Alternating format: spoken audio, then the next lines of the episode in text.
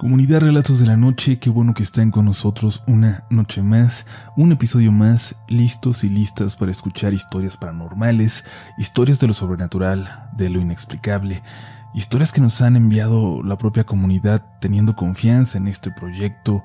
Gracias también a todos los que se han animado a compartir su historia, en serio, este proyecto no sería nada sin ustedes.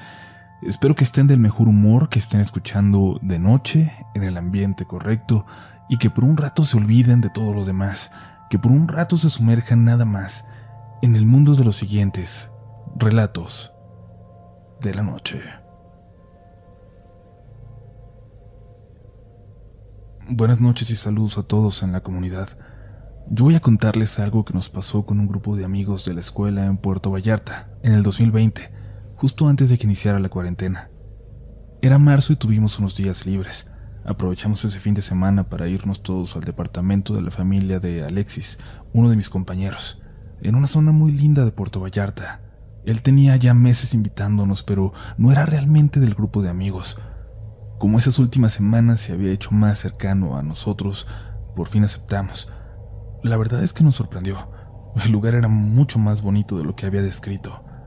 Regularmente su familia alquila ese lugar a turistas, pero en cuanto avisó que iríamos lo apartaron para nosotros.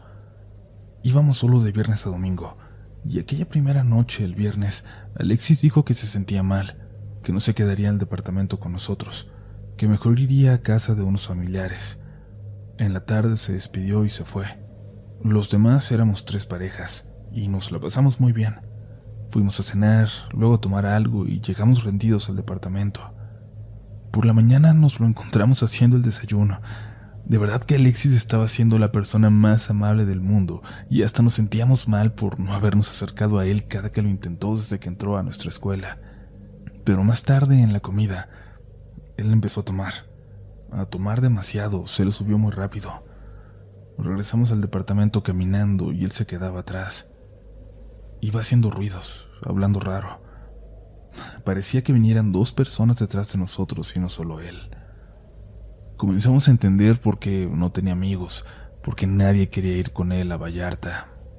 Se pone muy mala copa, o algo raro se ha de meter, nos dijimos, y pensamos que íbamos a quedarnos en la alberca mientras él subía al departamento y se dormía un rato o se calmaba. Y así pasó. Nosotros fuimos a la alberca y él subió a descansar. Parecía que éramos los únicos en el edificio se hizo de noche. No habíamos visto a nadie salvo al señor de la recepción y a una viejita que estuvo limpiando los jardines por la mañana.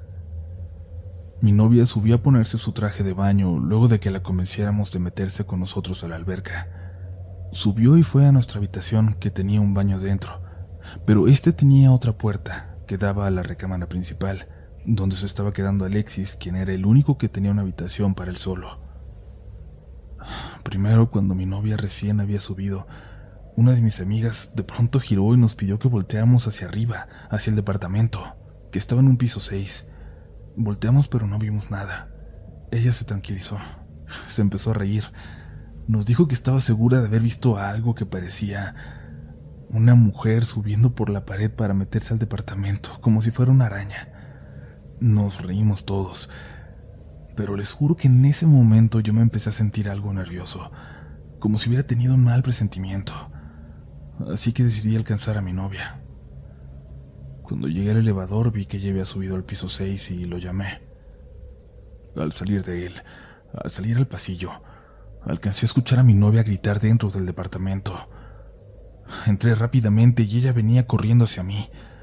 Le pregunté qué, qué pasaba y me dijo que me asomara al baño que me asomara al cuarto de Alexis.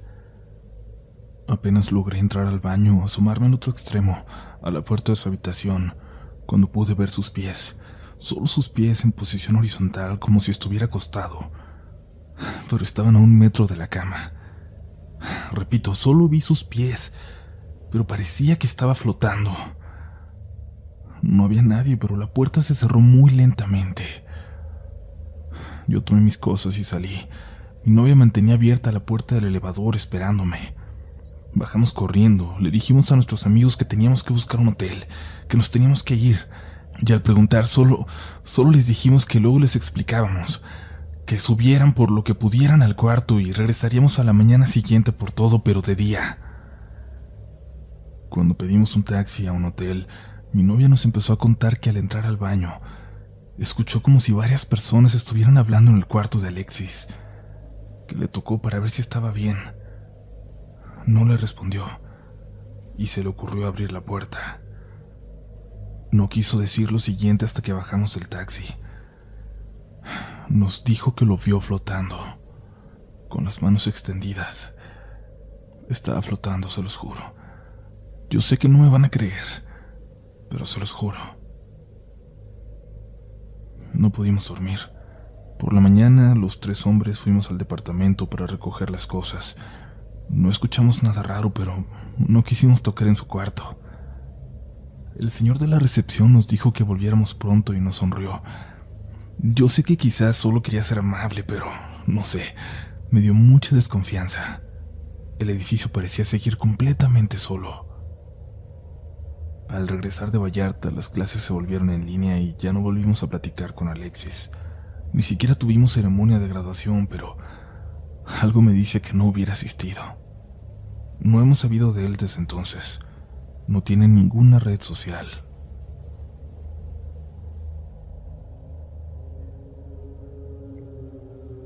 Hola comunidad Relatos de la Noche. Ya hace poco más de un año que descubrí este podcast en Spotify y me atrapó por completo desde los primeros minutos. Me pude identificar con algunas de las historias y me hizo recordar que todos estos sucesos paranormales son más comunes de lo que imaginamos y nos suceden a muchas personas todos los días. Desde entonces he intentado en diversas ocasiones hacer llegar mi relato con ustedes. Sería increíble poder escuchar mi historia de esa manera tan mística como solo ustedes lo hacen. Mi historia sobre mi encuentro con un duende en mi cuarto. Cuando yo era pequeña, mi hermana gemela y yo vivíamos con mi abuela paterna en un pueblito en el estado de Hidalgo. Como ya se ha escuchado muchas veces en este canal, es un estado con muchas historias sobre seres míticos y sobrenaturales, como brujas, duendes, gnomos, hadas, nahuales, entre muchos otros. En ese pueblo de donde es mi familia paterna, abundan este tipo de historias, pero lo que voy a relatar a continuación es una experiencia que yo viví en carne propia cuando tenía alrededor de siete años. Como ya les mencioné, yo vivía con mi abuela paterna, entonces mi papá mandó a hacer un cuarto exclusivo para nosotras en casa de mi abuelita. Era el cuarto más bonito que una niña pudiera desear. Estaba repleto de juguetes, literalmente desbordando de ellos. Mi papá siempre fue muy consentidor con nosotras.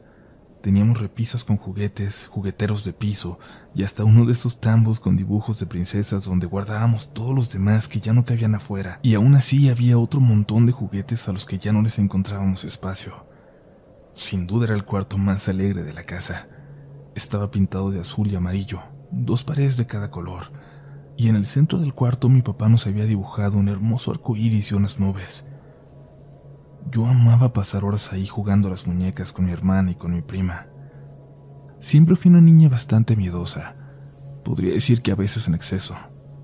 Era capaz de pasar toda la madrugada despierta con tal de no levantarme para ir al baño por miedo a la oscuridad a la oscuridad del pasillo sobre todo, y al payaso eso que estaba de moda en ese entonces. Mis primos mayores siempre me molestaban con ese tipo de personajes de películas de terror, como Chucky. Me decían que eran reales y salían de noche, y todas esas cosas que se le dice a los niños chiquitos. Pero lo siguiente que voy a contar, estoy bastante segura de que no fue ninguna sugestión, y mucho menos mi imaginación. Una noche común y corriente como todas las demás, mi abuela acababa de acostarnos para dormir a mi hermana y a mí. El cuarto tenía una litera y una cama matrimonial a un lado. En la litera dormía mi hermana en la cama de abajo, y yo, siendo la más miedosa, dormía con mi abuelita en la cama matrimonial, ya que ella también nos consentía y dormía con nosotras porque sabía lo miedosa que yo era. Estaba a punto de quedarme dormida cuando Escuché que sonó el teléfono de la sala y mi abuela salió del cuarto para responder.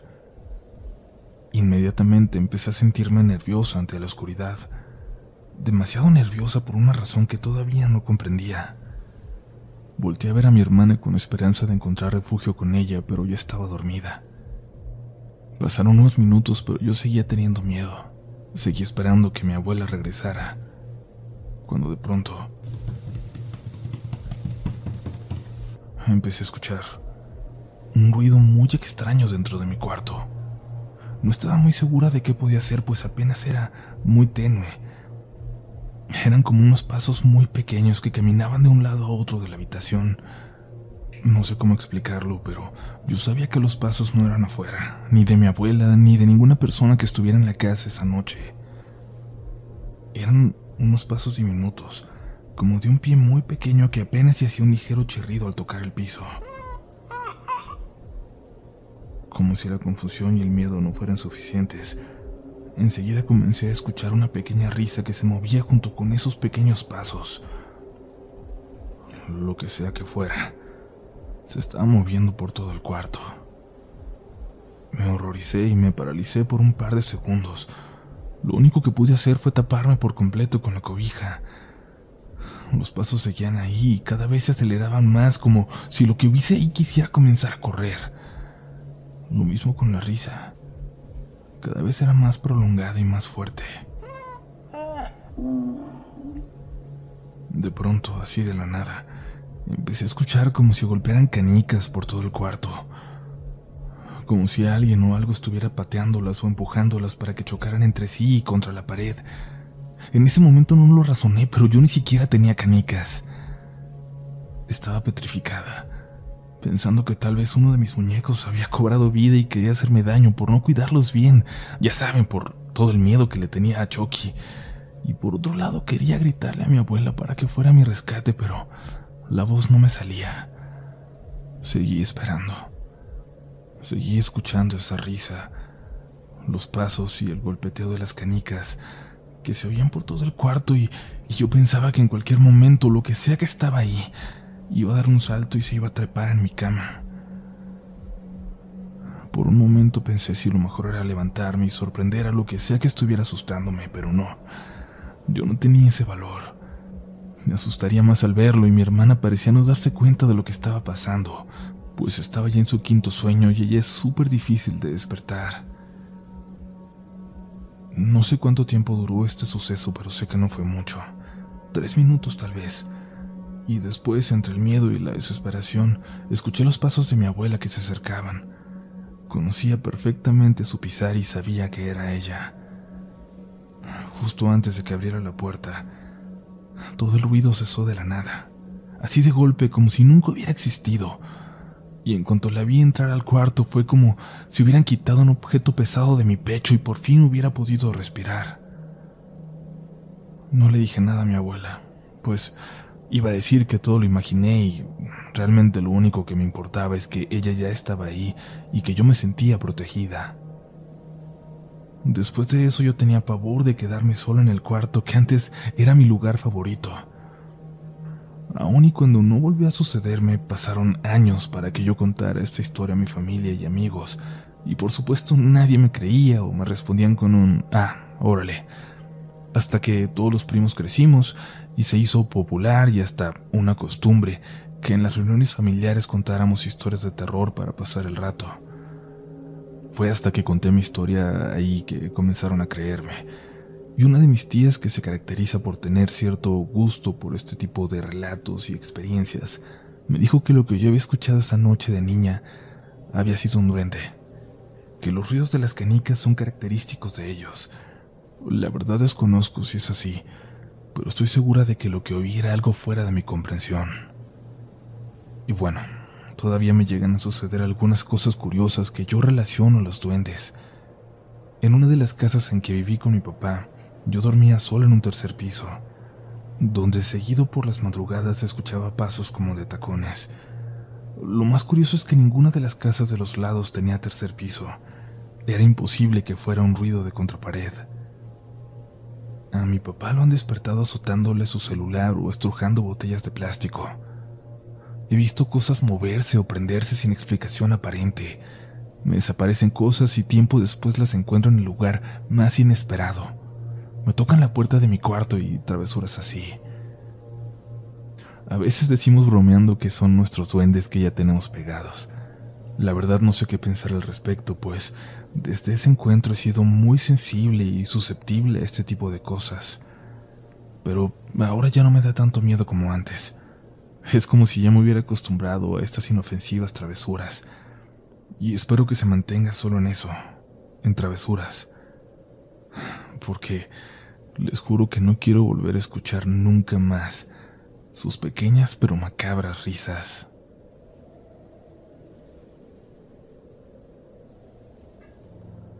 Comunidad, aquí necesito hacer una pausa y leerles un correo que acabamos de recibir. El mensaje dice lo siguiente. Hola Uriel, estoy muy feliz por los éxitos de Relatos de la Noche. Yo te escucho desde 2020. En el 2021 tuve un accidente, una volcadura en moto que me dejó en condiciones muy graves y debido a lo cual estuve inconsciente desde julio, cuando sucedió, hasta septiembre. Por el daño cerebral he tenido muchas secuelas. Una de ellas fue que perdí la memoria de un año antes del accidente Lamentablemente mi madre había fallecido en ese periodo en el que perdí la memoria y yo no recordaba nada. Fui con una neuropsicóloga, estuve asistiendo a terapias y lo único que recordaba de ese periodo era relatos de la noche. Como mi papá le daba miedo escucharte, no me había dicho que yo te escuchaba. No quería que te volviera a escuchar por el miedo que a él le da, pero yo recordé que a mi madre le encantabas la neuropsicóloga me recomendó escucharte para ver si recordaba más cosas con tu voz. Mi papá ya me dejó escucharte y sí he estado recordando algunas cosas gracias a los capítulos viejos. Gracias Uriel, te mando una foto donde aún tengo el ojo cerrado por la inflamación para que veas que es verdad. Te quiero mucho por lo que me has hecho recordar. Bueno, pues, eh, saludos, Ana Escalona, ¿qué te puedo decir? Gracias a ti, de verdad. Gracias a toda la comunidad que, que a veces nos mandan mensajes de este tipo, de lo que ha significado Relatos de la Noche para ustedes. Y eso es lo más bonito que nos ha dejado este podcast, este canal, este proyecto. Gracias por hacernos ver que tenemos que seguir haciendo esto hasta que la vida nos dé licencia. Eh, les invitamos a seguir compartiendo este contenido con la gente que quieren, con la gente que se lo merezca y por supuesto a que no dejen de hacernos llegar sus historias, no importa si son cortitas, muy largas, todas son siempre bienvenidas, todas enriquecen el archivo de este proyecto. Y hablando de eso, pues sí, es momento de continuar con los siguientes relatos de la noche.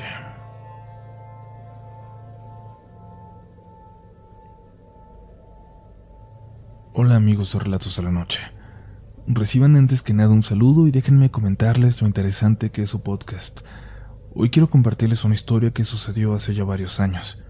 Hoy tengo 32 y lo recuerdo como si hubiese pasado ayer. Yo soy de un pueblo en la comarca lagunera en Coahuila. En aquel entonces mi hermano y yo estábamos muy obsesionados con todo lo relacionado a lo paranormal y llegamos a tener un par de anécdotas interesantes. Esta es una de las más extrañas y que cuento cada que tengo la oportunidad, en especial porque a las personas que les pasó son personas, ustedes saben, de esas que no creen en nada de esto y hasta pena les da cuando se les pregunta. Era el verano de 2005. Yo tendría unos 15 años y la zona donde vivíamos era rural, rodeada por milpas y establos lecheros. Yo estaba por salir de secundaria y ya desde hacía unos años acostumbraba a buscar algo de trabajo en las vacaciones para ayudar con el gasto. En realidad es muy común entre los jóvenes por ahí. En fin, los trabajos eran totalmente en el campo, dependiendo de la temporada era piscando algodón, chile, espiga, nuez, etc. Mi hermano y yo llevábamos ya desde junio trabajando en las milpas. Nos habíamos hecho amigos de un compa más grande que nosotros que para esta historia llamaremos Diego. Era una buena persona. Si a él le salía trabajo siempre nos invitaba a mi hermano y a mí. Era muy buscado por los dueños de las parcelas para el trabajo, muy bueno en lo que hacía y responsable. En una ocasión, ya para septiembre, cuando comenzaban los trabajos previos para la cosecha de nuez, nosotros seguíamos aprovechando algunos pequeños trabajos por las tardes después de la escuela, sobre todo en el algodón. Una tarde Diego nos comentó que se ausentaría de ese trabajo ya que le había salido otro, Alguien le había contratado para regar los nogales. De hecho, una de las nogaleras más grandes de la zona, con árboles muy grandes y viejos. Dijo que se ganaría buen dinero para su familia, que le caía bien por su bebé. Nosotros le felicitamos y nos alegramos. Incluso mi hermano ofreció su ayuda, aunque nos rechazó cortésmente. Para quien no está familiarizado con este tipo de trabajo, los nogales se riegan por inundación y acequias, y normalmente es un trabajo que dura todo el día o toda la noche, incluso más si el terreno es muy grande. Entrar a una plantación de nogales es literal entrar a un bosque. El clima debajo es fresco, por la noche frío incluso. El viento y el ruido cambian bajo las enormes copas de los árboles. Pasaron los días. El trabajo se terminó en la milpa y seguíamos con normalidad en la escuela. No vimos más a Diego ni siquiera en el pueblo o en alguna tienda y eso sí nos pareció extraño, pero supusimos que seguía trabajando, ocupado. Unas semanas después alguien nos invitó a trabajar un fin de semana. Aceptamos y era un terreno vecino donde Diego se suponía que estaba trabajando. Cuando llegamos ahí enseguida las demás personas empezaron a bromear con nosotros. Tengan cuidado, no se los vaya a llevar el dinosaurio, la bruja, el diablo. Y luego se reían y volteaban al enorme bosque que formaban los árboles de nuez. Yo hice la pregunta directa. ¿De qué están hablando? Uno de ellos caminó hacia mí y continuando con el trabajo me platicaba. ¿No supiste? Que a Diego se le apareció un animal en los nogales. Hasta dejó de ir a trabajar del susto. Ni siquiera está en el pueblo. Dicen que se fue con la familia de su esposa a la cabecera municipal. Incluso el dueño de la milpa lo vio también. Se encerró en su casa desde entonces. Sale muy poco. Y eso que hay bastante trabajo pendiente. Me hizo una mueca de risa incrédula, sintiendo con la cabeza y se alejó. Yo me quedé con más preguntas que respuestas. Le platiqué a mi hermano y enseguida sugirió que fuéramos a buscar a Diego para que nos contara y agregar esto a la libreta de relatos que íbamos formando. Pasó otra semana hasta que tuvimos el dinero y la dirección para ir a visitar a Diego. Seré honesto, yo me sentía algo incómodo de que lo visitáramos solo para que nos contara, aunque no he de negar que también tenía mucha curiosidad y teníamos el pretexto perfecto. Estábamos preocupados por nuestro amigo. Cuando llegamos nos recibió su esposa con su bebé en los brazos. Preguntamos por él. Ella se alegró de que lo visitáramos. Nos dijo que regresaría pronto, que estaba en un encargo de su suegro, que ahora trabajaba con él en la construcción. Pasamos y no tardó mucho en llegar, media hora tal vez. Cuando llegó enseguida nos gritó alzando los brazos. Compas, ¿qué andan haciendo por acá? ¡Qué milagro! Estaba más delgado de lo normal. Pues ya ves, aquí buscándote, ya no supimos nada de ti. Nos dijeron que estabas enfermo y pues aquí andamos. Le dije. No, hombre, que va. Aquí sigo, sano. ¿Pero qué? Vénganse. Vamos a tomar algo de refresco. Siéntense. Él no bebía a pesar de que me llevaba 10 años.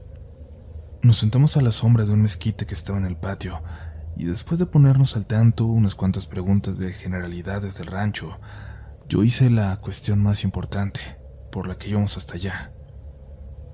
Oye, Diego, pero... ¿Qué te pasó? ¿Por qué te viniste? ¿Te peleaste con alguien? ¿Te corrió el dueño? Su semblante cambió a uno muy serio, casi hasta molesto, podría decir. No, no, no, nada de eso. Fue otra onda. ¿Qué pasó? Insistí. A ver, Ustedes creen en cosas de brujas y eso. Mi hermano y yo sentimos con la cabeza. Él volteó para su casa para ver que no viniera nadie. A continuación, narro los hechos tal cual salieron de su boca. Fui a regar los nogales de don Sergio, como les había contado. Ese día todo iba normal. El trabajo sería todo el día y toda la noche por la extensión del terreno. Comenzamos temprano. Por la mañana me acompañó un par de horas el dueño. Charlamos y al mediodía se fue. Mi esposa llegó con la comida y comimos ahí a la orilla de la sequía con agua. Ya saben, un día normal de trabajo. Cerca de las seis de la tarde llegó don Sergio nuevamente y me dijo que me dejaría la camionetita vieja para que fuera por la cena y que mi esposa no caminara de noche entre las parcelas. Dijo que él pasaría para avisarle que no viniera. Se lo agradecí y él se fue. Fui por la cena a mi casa en el pueblo como eso a las ocho y media. Mi esposa ya la tenía preparada. Decidí cenar rápido ahí con mi hija y con ella, y me llevé algo de frituras y cigarros para la madrugada. Cuando llegué lo primero que hice fue cerrar la compuerta que alimentaba el cuadro que había dejado llenándose antes de irme, y abrí para llenar el siguiente. Tal vez serían como las nueve y media ya. Así siguió el trabajo normal, hasta que me fui adentrando a los nogales más alejados del camino, de la camioneta y del pequeño cuarto de adobe que el dueño construyó ahí para los veladores y trabajadores. Cerca de las dos de la madrugada, tocaba nuevamente cerrar y abrir una compuerta, así que tomé la pala, prendí la lámpara y empecé a trabajar. Una vez hecho esto, apagué la lámpara y encendí un cigarro. Recargué la barbilla en el cabo de la pala mientras fumaba y empecé a escuchar un ruido que, que de pronto me hizo no saber qué sentir o pensar. Era un chapoteo en medio del agua, como si alguien anduviese corriendo en medio de los nogales. Encendí la lámpara y la apunté hacia en medio, pero no alcanzaba a ver mucho y el ruido se detuvo. Traté de no pensar ni sugestionarme, pero apenas apagué la lámpara. Volví a escuchar esos pasos de alguien corriendo en medio del cuadro lleno de agua, en lo más oscuro de aquella nogalera. Algo estaba corriendo de un lado a otro. Trataba de ignorarlo pensando que, que podía ser un perro o un coyote, aunque ni yo me lo creía. Solo podía escuchar el ruido del agua corriendo, y ese chapoteo comenzaba a ser aterrador. Incluso pensé, tiene sueño, eso debe ser. Tocó nuevamente el cambio de agua, se había llenado el cuadro. Hice el trabajo lo más rápido posible, pero no podía dejar de voltear a donde estaba el ruido. Una vez terminado, noté que ahora se escuchaba en el cuadro que recién había llenado. Es decir, que fuera lo que fuera, eso me estaba siguiendo. Dejé la pala y tomé el machete y la lámpara. Sin encenderla caminé lo más silencioso que pude sobre el borde de tierra que dividía el cuadro recién lleno y el que se estaba llenando. Me alejé de la acequia y me adentraba en la parcela en la negrura de las copas de los árboles. Caminé tal vez unos 200 metros siguiendo el ruido que cada vez se hacía más fuerte. Iba comprobando en cada paso que no era parte de mi imaginación. El sudor estaba ya empapando mi sombrero y apenas podía contener la respiración. Entonces escuché que eso se movía frente a mí, a unos 15 metros. Me puse detrás del tronco de un nogal. Empuñé el machete listo para dar un golpe y apunté la lámpara donde yo creía que estaba lo que sea que fuera eso. Cuando la encendí, cuando vi esa cosa, no pude gritar. Solo tomé aire que no salió. Aquella cosa tenía un cadáver como de un animal pequeño que pisaba con la pata y le arrancaba pedazos con el hocico. Tenía una piel color arena muy pálida, acorde a la tierra del monte de la zona. No tenía plumas. Medía como un metro y medio de alto, pero en cuanto sintió la luz de mi lámpara volteó y extendió las alas, unas alas enormes, y de un brinco se perdió en las copas de los árboles. Yo estaba muy espantado. No sé cómo pasé de estar a un lado del tronco del árbol a estar sentado en el suelo viendo hacia arriba sin machete ni lámpara. Seguro me caí de la impresión. Apenas reaccioné y tomé la lámpara y corrí. Corrí con todas mis fuerzas y al parecer sin dirección, ya que cuando menos supe me caí. Me tropecé atascado en el lodo y agua de uno de los cuadros. Y. y no dejaba de escuchar aquella cosa entre las ramas, siguiéndome. Pude ver su silueta, con las alas abiertas, y era. era realmente enorme. Y eso hizo más grande mi miedo también. Y, y esta cosa además hacía un ruido que jamás había escuchado en otro animal. Pánico, miedo, un grito que no me terminaba de salir, lágrimas que se confundían con el agua y el lodo en mi cara y seguí corriendo. Pude alcanzar la orilla firme de la sequía. Lo seguí escuchando, pero lo bueno es que yo ya no estaba debajo de los árboles. Cuando iba corriendo solo podía pensar en mi familia. Cuando estaba a unos metros del camino empecé a buscar las llaves y no podía encontrarlas. Sí, parecía una película de terror. Llegué hasta la camioneta sin las llaves. Le daba de jalones a la manija esperando que se abriera. y en eso escuché unas ramas moverse violentamente y un extraño gruñir que me dejó congelado de miedo contra la camioneta.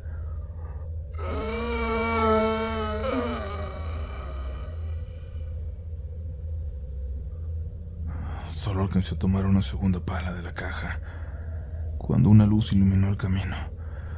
Era una camioneta que venía en mi dirección. Luego pude sentir cómo mi voz regresaba y solté un grito ahogado en su dirección, pero pero una especie de segundo gruñido de advertencia me silenció desde la segunda línea de árboles apenas cubierto por las primeras hojas. Llegó don Sergio saludando ávidamente. Muchacho, ¿cómo te va? Vine a darte una vuelta y a ver si necesitabas algo. Yo apenas tomaba fuerzas para responderle cuando caminó y se puso frente a mí. No apagó las luces de su camioneta. Vio lo sucio que yo estaba y me preguntó, ¿qué te pasó? ¿Te caíste? Vamos al doctor. ¿Qué tienes? Yo, sin dejar de ver la rama, le dije, ¿me está siguiendo, don Sergio? Ahí está, no haga ruido. Su semblante cambió a uno serio y los ojos se le abrieron. Enseguida supo de qué estaba hablando. Le dio una mirada donde estaba aquello y me susurró. Sígueme el rollo. Soltó una risa fingida y luego dijo, ¿A qué muchacho te caíste? Mira, estás todo mojado. No te muevas. Voy por una toalla, déjate el alcanzo para que te seques. Volvió con un trapo más que una toalla y se puso frente a mí. Y mientras fingía ayudarme a secarme, desenvolvió un rifle 30-30 de esos de palanca y me volvió a susurrar. Es la segunda línea de árboles. Yo solo sentí. ¿Traes tu lámpara? De nuevo le dije que sí con la cabeza. Alúmbrame a mi señal. Y en cuanto dispare, súbete a la camioneta. Está prendida. Rodeó la camioneta vieja. Se puso detrás del cofre y me dio una señal. Encendí la lámpara y fui moviendo la luz lentamente por el suelo y hasta el tronco del árbol. Subí lentamente a la mitad y la moví de pronto rápido a la rama. Solo recuerdo aquellas enormes garras abrazando la rama y el sonido del disparo. luego otro, y yo ya estaba entonces abriendo la camioneta. La puse en reversa y sonó otro tiro, y luego aquellos aterradores gruñidos de nuevo. Don Sergio llegó corriendo y yo arranqué a fondo. Él se mantenía al tanto de aquello apuntando para atrás. Yo solo quería llegar y entrar a cualquier lugar que estuviera cerrado. Llegamos al camino principal y ahí un poco más tranquilo me dijo que le bajara, que ya no nos venía siguiendo. Apenas llegamos a su casa me dio algo de café y ropa para quitarme la mojada. Su esposa se despertó y como era enfermera me tomó los signos vitales. Él llamó a otros trabajadores, pero solo para cerrar las compuertas principales del canal, lejos de los nogales. Ahí pasé la noche. A la mañana siguiente me dijo que lo acompañara para ir por mis cosas y la otra camioneta. Yo aún temeroso acepté. Fuimos. Recuperé mi morral, la herramienta, mi sombrero. Ahí descubrimos algo que nos hizo sacar conclusiones. En algunos lados de la parcela había pedazos de cadáveres de topos. Es hasta cierto punto normal que se salgan de su madriguera cuando se inunda con estos trabajos, pero había además unas huellas enormes en el lodo. Ahí me contó que no era la primera vez que lo veía, que no sabía lo que era, pero que ya antes le había ahuyentado a otro velador, que él había llevado unos conejos para criar ahí. Me mostró las jaulas y era evidente la violencia con que habían sido destruidas y devorados los pobres. Me ofreció disculpas, pero dijo que nadie le creía cuando lo contaba y que los trabajos se tenían que hacer. Y pues yo le dije que estaba bien, que no era su culpa. Le pregunté si él lo había visto más de cerca y dijo que sí, que incluso de día, que se hacía pasar por esas aves de carroña como gavilanes o sopilotes volando muy alto, que así se esconde a plena vista porque al verlo a esa distancia no te das cuenta de su enorme tamaño. Coincidimos en la descripción. Una cosa alada de unos seis metros de ala ala, sin plumas, más parecido a un reptil. y con patas como como de un águila enorme. Diego terminó su historia. Nos dijo que no le contáramos a nadie porque ya de por sí lo traían de burla. Él se alejó porque no podía dormir. Tenía terrores nocturnos. escuchaba el aleteo y el gruñido apenas salía a campo abierto. Así que mejor decidió irse un tiempo. Hasta donde sé, nunca volvió. Mi hermano y yo nos quedamos boquiabiertos con esta anécdota tan cercana, y la cabeza se nos llenaba de teorías como imagino que están ahora ustedes. Intentamos charlar con don Sergio, pero él siempre se negó. Algún par de años después vendió esas tierras. Mi hermano y yo siempre hablamos de ir en busca de aquello al monte o a las arboledas de Nogales, pero nunca lo hicimos. Años después, en 2019, ya no vivíamos ahí, pero las cosas ya habían cambiado. La tecnología había llegado.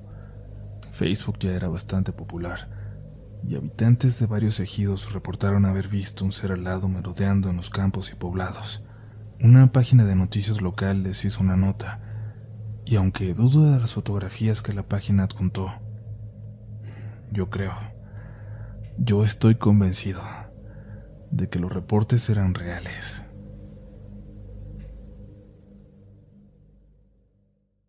¿Quieres regalar más que flores este Día de las Madres?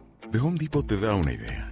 Pasa más tiempo con mamá plantando flores coloridas, con macetas y tierra de primera calidad para realzar su jardín. Así sentirá que es su día todos los días. Llévate tierra para macetas Bigoro por solo $8.97 y crece plantas fuertes y saludables dentro y fuera de casa. Recoge en tienda y sigue cultivando más momentos con mamá en The Home Depot. Haces más, logras más. Más detalles en homedepot.com diagonal delivery. With lucky landslots, you can get lucky just about anywhere. Dearly beloved, we are gathered here today to. Has anyone seen the bride and groom? Sorry, sorry, we're here. We were getting lucky in the limo and we lost track of time.